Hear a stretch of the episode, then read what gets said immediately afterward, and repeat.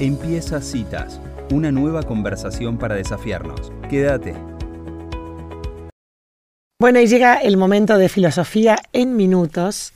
Se preguntará la audiencia si se puede filosofar en pocos minutos y la verdad es que sí. Y lo logramos cada vez en la edición con Paola del Bosco, quien hoy nos trae el Educar en Valores. Bienvenida Paola a tu espacio, soy Elisa Peirano, ¿cómo estás? ¿Qué tal, Elisa? Eh, bueno, es un reencuentro ya, ¿eh? me gusta esto. así es, así es. Y mucha gente le gusta escucharte, así que el reencuentro es eh, más, todavía más popular, eh, Paola. Wow, que, me, me, está poniendo presión. Me está no, poniendo presión. para nada. yo quiero aclarar primero que las ideas aparecen sin tiempo. Puede ser que uno disponga de un cierto tiempo para prepararse, pero las ideas, las claridades o la percepción de alguna verdad son atemporales. Hay un momento, así como que uno finalmente engancha distintos aspectos de la realidad y, los toma como por su principio y entonces eso le permite entender. Y que eso en realidad es un momento, es como una especie de dimensión intensa, pero que no podíamos decir cuánto dura, no sé si pones un reloj, no lo podía medir por un reloj. Eso por un lado, para justificar que podemos hacer filosofía así de esta manera. La otra cosa es que el tema de hoy tiene algunos aspectos que sí son filosóficos y otros que son una cierta aplicación al, tema educativo propio de padres, madres, adultos de bien y, educadores profesionales, que me parece importante resaltar. Y como elegí el tema valores, quiero aclarar que esta palabra se usó mucho, sobre todo en los años 80, donde cada título de libro aparecía cómo recuperar valores, cómo luchar contra los antivalores, etcétera. Y hoy quedó en ámbito empresarial, en las definiciones de las empresas, cuando se, explica cuál es la identidad de la empresa, generalmente se la define a través de algunos valores emblemáticos, y como denuncia de la pérdida de valores. Es decir, curiosamente hay, bueno, sí, del parte de las empresas o las instituciones una afirmación, pero muchas veces en las conversaciones o en los títulos diarios una denuncia de la pérdida de valores o de la sustitución por antivalores. Por eso me parece necesaria la parte filosófica que aclara qué es un valor, porque mm. lo podríamos, si no se puede confundir con la, el, el orden de preferencia personal, es decir, cada persona tiene sus valores, pero a veces podrían ser simplemente sus preferencias. Y te, doy un ejemplo. Yo acabo de ir a un viaje maravilloso por Jujuy, la parte más áspera, porque llegamos a 3.800 metros y mi corazón me, lo, me, lo, recordó, porque me latía a la loco, mm. para ver pájaros. Nuestro principal valor, nuestra preferencia absoluta era lograr ver algún ave que no hubiéramos visto antes y que solo se pudiera avistar ahí. Pero eh, no lo puedo multiplicar, no hay mucha gente que llegue y diga, ay, maravilloso el, halcón negro grande, no sé cómo Mm. El, entusiasmo se difunde en nuestro grupo porque tenemos eh, ese, ese gusto ¿no? por, por la naturaleza y por la observación de aves. Eh, entonces, en ese caso sería una preferencia, no podemos confundirlo con los valores que definen, por ejemplo, la identidad de una persona o eh, lo que se tiene que procurar en un país para, para el bien común, ¿no? Entonces, mm. Voy a dar una, hay una definición de valor entendido como preferencia personal o grupal, también valor religioso propio de quien adhiere a, la fe, mm. a una fe. Y en cambio, el, que, el valor que se puede promover de una manera, si querés, más universal, esto me lo pueden discutir, pero yo creo que lo puedo afirmar, es el valor ético. Significa un tipo de conducta caracterizado por ser bueno para el que la produce, pero simultáneamente bueno también para el entorno. Eso sería un valor ético. Entonces, entorno quiero decir el resto de la humanidad. Si me quiero descolgar con una expresión filosófica, diría, la sinceridad es buena para el que es sincero, pero también es buena para la gente que convive con el sincero, para los demás. Claro. Decir la verdad es un valor. Eh, entonces, eh, algunos dicen así, medio en broma, que mejor ser sincero porque si no te tenés que acordar qué dijiste para que la segunda vez que te pregunten la mentira se refuerce por la repetición, ¿no? No, yo, yo quiero ir por el lado positivo, que hablar con sinceridad construye unos lazos de confianza que son absolutamente necesarios para la convivencia. No hay convivencia sin confianza y una vez que se rompe la confianza, es más lento reconstruirla, tarda mucho más tiempo y bueno, y en esa misma medida se frena lo que es una, una sana convivencia. Así que pensando en el país, bueno, vos me querés decir algo, yo te estoy... Sí, no, no, no, eh, eh, perdón, eh, Paola, lo que te quería preguntar es lo siguiente. El, o sea, coincido con vos en lo que dijiste de que la palabra valores está desgastada, porque se escucha por todos lados, y además es como... Es una palabra que ya perdió como su atractivo, porque como decimos, siempre se habla de la pérdida de valores. Entonces, como que ya es algo tan trillado que ya no querés ni ir a ese lugar de las palabras, porque es algo aburrido. Pero lo que te quería preguntar es si en tu definición de valor, esta universal más universal, el valor es algo que no muta. Por supuesto, yo con eso te digo, me atraigo muchas eh, objeciones, ¿no? Por ejemplo, cuando hago un... E, claro, sí, sí, objeciones inclusive con cierto fundamento. Por ejemplo, alguien dice, cada uno tiene sus valores mm. y no hay nada más molesto que otro te quiera imponer los de él, por mm. supuesto. Creo que sí, siempre que no se trate de algo que tiene que ver con lo humano permanente. Entonces, yo di el ejemplo de la sinceridad. Evidentemente es un valor, es un valor transcultural y transhistórico, eso me lo, lo puedo afirmar. También así el respeto. La amabilidad, eh, la generosidad, la disposición a ayudar, en fin, hay un montón de actitudes y acciones que no pertenecen solo a una cultura. Puede ser que una cultura se defina por alguno de estos eh, valores, pero se define por su universalidad. No se trata simplemente de una característica cultural, sino de la expresión de un cierto modo de interactuar que es bueno y que mantiene su bondad más allá de los tiempos. Por ejemplo, a veces nos encontramos con personas ancladas a un tipo de cultura particular y rescatamos de esa cultura algo que por ahí nuestra cultura perdió. Por ejemplo, el tema de la ayuda comunitaria. Sí, la Argentina tiene bastante eso, pero a veces vas y ves una comunidad en donde eso es absolutamente parte de la vida cotidiana. Y nosotros, en nuestra vida cotidiana, estamos un poquito más encerrados, cada uno en su, su pequeña quinta, digamos, ¿no? para decirlo rápidamente. O la sencillez, o el hecho del cuento que exista todavía esta disposición a escuchar los cuentos que te atan con, te recuerdan el pasado y lo reactualizan. En fin, podríamos encontrar en distintas culturas aspectos que nos resultan atractivos porque la nuestra los perdió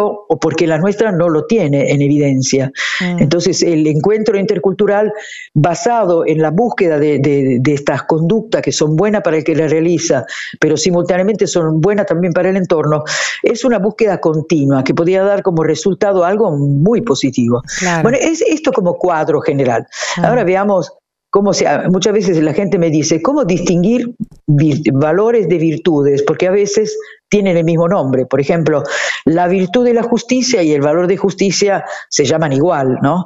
Y la justicia sí es un modo de acción que es bueno para la persona justa, pero también es bueno claramente para los demás, porque ser tratado con justicia es lo que todos aspiramos, ¿no?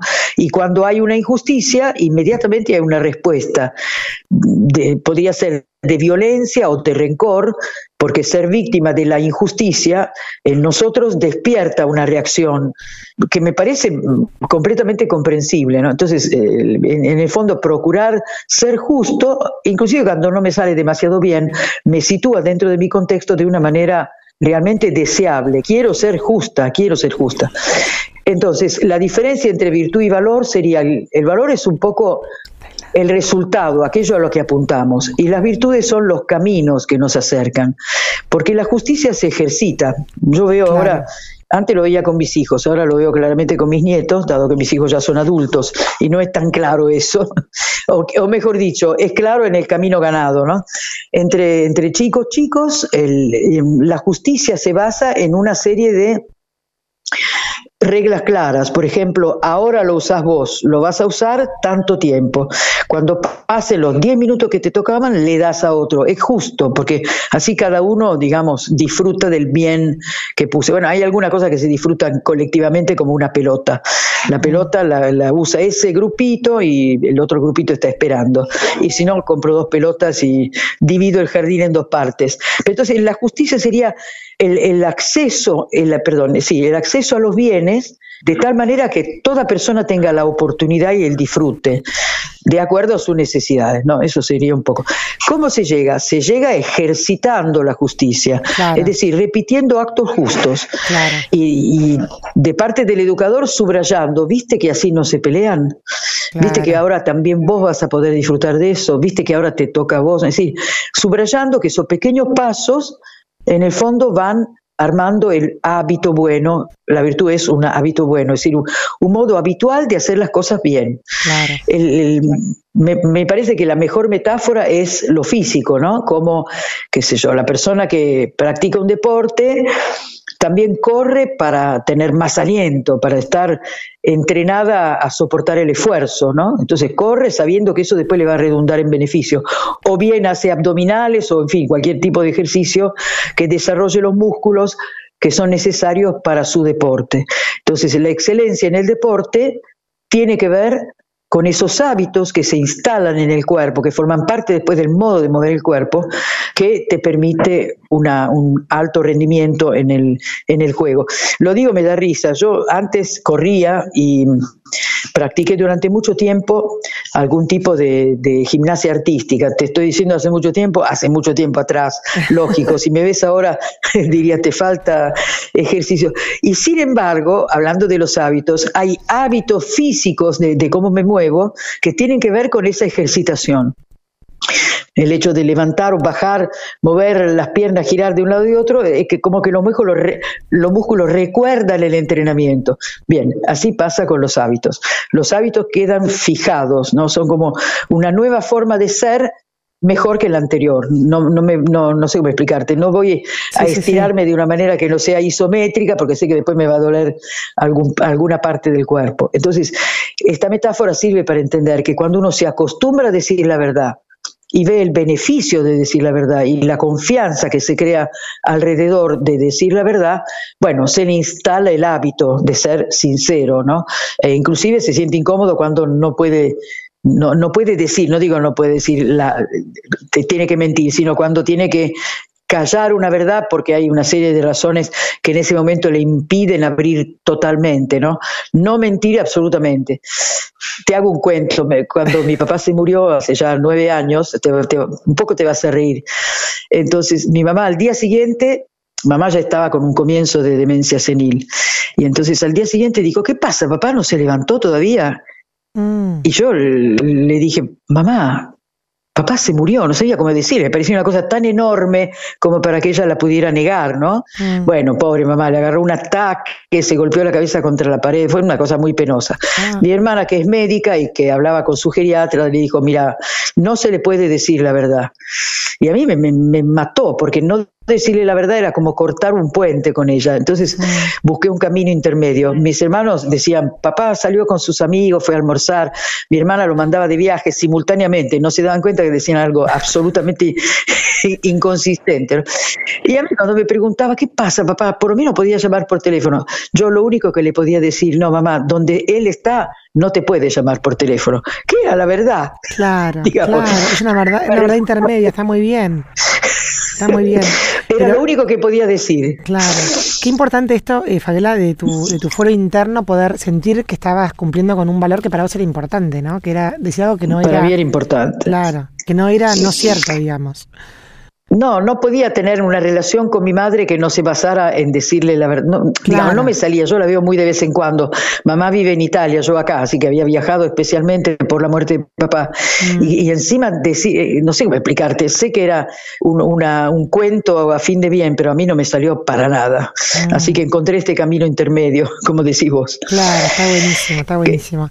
Bueno, entonces, Paula, eh, pasando en limpio, los valores son ese norte a donde, a donde las virtudes es el camino que tenemos que, que, digamos que, ejercer, que se meten en hábitos buenos. Claro, la virtud te ayuda, hábito bueno, exactamente, te, que especifican tu voluntad, que como es libre puede ir hacia cualquier lado, pero le conviene ir hacia el bien, porque el bien de la persona, el bien integral, que es individual y social simultáneamente, es lo que permite construir una comunidad que funcione. Una comunidad basada en valores es una comunidad que, que sí funciona, porque hay una búsqueda colectiva del bien común. Muy bien, bueno, vamos a trabajar cada uno de su lugar por esta comunidad. Bueno, te agradezco mucho este espacio porque a mí también me ordena los pensamientos y me refuerza en lo que para mí es una convicción muy profunda. Así que, bueno, y, esto de la metáfora física me parece que también ayuda a comprender. Totalmente, totalmente. Muchísimas gracias, Paula del Bosco, por, por esta filosofía en minutos. Te mando un gran abrazo, Elisa. Gracias. Eh, gracias a vos y a los oyentes. Hasta luego.